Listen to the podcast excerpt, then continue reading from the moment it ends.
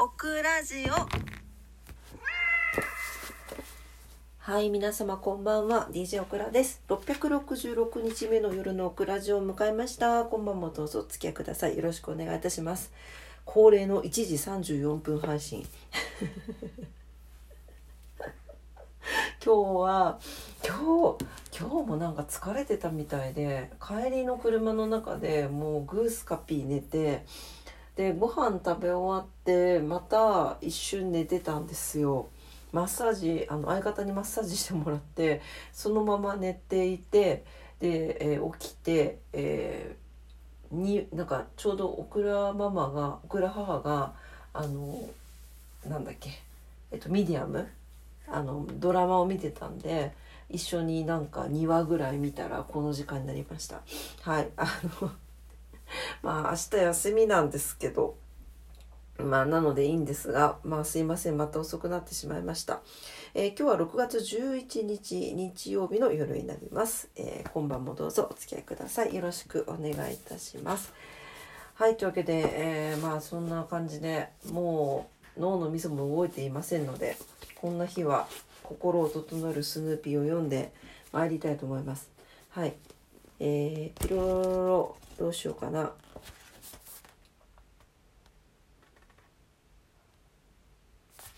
うん。何にしようかな。あ、これ、今ちょうどこれ開いたからこれにします。はい、えー、不流文字。不流文字。どっち、ちょイントネーションわかりません。不流文字。えー、えっ、ー、と、不、不安の不に、立つに、文字と書いて、不流文字。はい。え、不流文字とは、本当に伝えたいことが決して文字では表せず、教えるべきものほど言葉の外にあるという禅の基本を表す言葉です。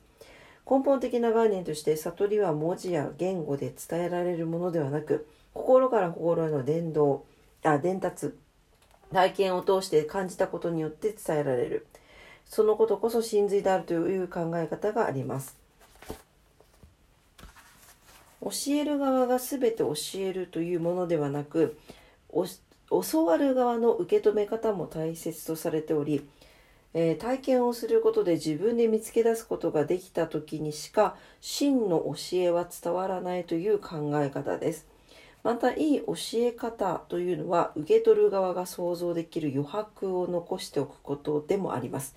何かを得ようと読書に集中するルーシー。その姿を見てスヌーピーはルーシーの頬に口づけをします。本が全てじゃないよとスキンシップという体験を通しルーシーが受けた刺激がコミックでは表情に現れているようですということですこれは深いねなんかちょっと今脳のみそもあの 起きてないのもあるけどこれ深いね。これなんかいろいろ今入ってますよ。一応この4コマ漫画ではルーシーが本を読んでるところにこうスヌーピーがこう「てってってって」ってくるわけですよ。でででででで通り越した後にこう振り返ってほっぺたにチュッてするんですよ。でチュッてした後こう去りながら「えっ、ー、と本が全てじゃないよ」って「Books ain't everything」って書いてあるね。本が全てじゃないよって言ってます。まああのまあそのその名の通りまあこれはなんかこう物質的に文字というものを本で表しているというところになるんでしょうけれどもまあなんなんでしょうね教えるべきものほど言葉の外にある。でしかもうんと教える側が全て教えるのではなく教わる側の受け止め方も大切とされていてえーと、いい教え方っていうのは受け取る側が想像できる余白を残しておくこと。これは難しいよね。まあでもなんかよくあの量子力学みたいなことを言いますけれどすごく難しい。結構なんかね慶応大学とか YouTube で載せてたりしますけどこの心から心の伝達とか体験を通して感じたことによって伝えられるっていうところ。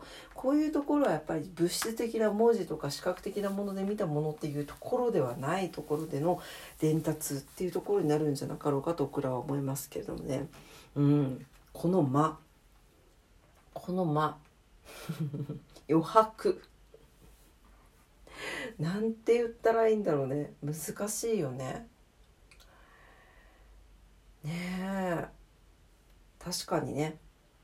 なのでまああの言葉言葉や文字じゃないところで伝わるところがあってそれは教える側も教えられる側も心と心あとは体験によってしか伝わらないんだよというーん果たして現代人はこの余白の時間を持てているのだろうかというふうにも思いますね。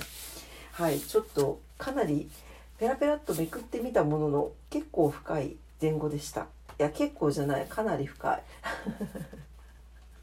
かなり深い。うん。いや大事よねこれね。うん。ちょっとでも今はあのなんだろう。明確にこういうことをすればいいんじゃないかっていうような案は今思い浮かびません。それぞれ皆さん考えてみてください。是非これはいいよ。不流。不流文字。不流文字。イントネーションわかんない。はい。文字だけでは立ちませんということですね。はい。でした。文字だけでは伝わらないことがあるよという前後でございました。はい。というわけで、えー、今日も夜のオクラジオを聞いてくださってありがとうございました。ね。えー、っと明日は月曜日か。またね新しい1週間が始まります。早い早いですね。明日12日ということでもうだから来週で週月の半分が終わっちゃうんだよね。ねどうなんでしょうかね。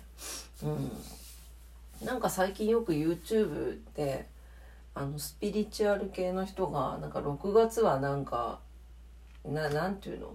あんまり良くないみたいなことを言ってたりとか良くないとか良くないからこう切り替わりの時期だみたいなこと言ったりしてるんですけど現にあの別にそれを否定するわけでは何でもなくてそれはそれで別にいいんですけどあの6月っていうかもうなんか気温とか天気がめちゃくちゃ乱れてるじゃないですか。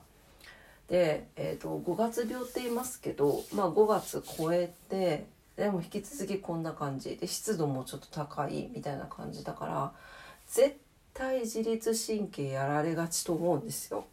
そうで別にそのめちゃくちゃ大きい症状が出ていなくてもイライラするとか何か引っかかることがあるとかなんかこう心が揺さぶられることが多いとかさ、うん、なんかそういうのってよくあの病は気からって言いますけど絶対あると思うんですよね。そしてこの不快なこの時期と季節の変わり目っていうところで絶対なんかあの元気じゃない人も多いと思うんです。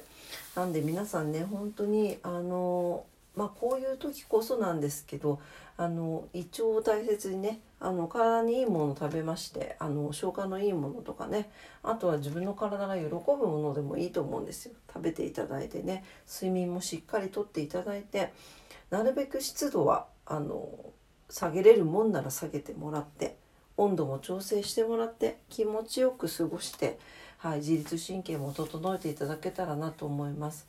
あとはあのこういう本当季節の変わり目ハーブティーとかね効きますんで、はい、効くって言っちゃいけないんだけどあの非常に効果的ですのであのご利用いただいたりとかあの精神安定できるようなねリラックスできるような何アロマを炊いたりとかねちょ猫ちゃんいるとアロマ炊けないんだけどさ、うん、してもらってね是非皆さん元気に過ごしてくださいね。はい、というわけで、えー、今日もね、ありがとうございました。6月もね、はい、後半に入っていく週ですけれども、来週はね頑張ってまいりましょう。えー、とこれぐらいかな。はい。オクラジはラジオトークで配信してます。いつもいいねボタンありがとうございます。励みになってます。え番組のフォローもお待ちしてます。インスタグラムオクラスタグラムツイッターオクラッターもしてます。ぜひ遊びに来てください。まあ、最近はね、あの保護猫ちゃんたちの発信ばっかりですが、ぜひ猫ちゃんも見てくださいね。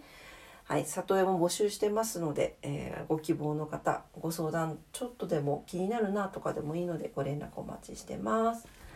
はい、明日も皆様にとって素敵な一日になりますようにお祈りしております。それでは今日も深夜に失礼いたしました。おやすみなさい。バイバイ。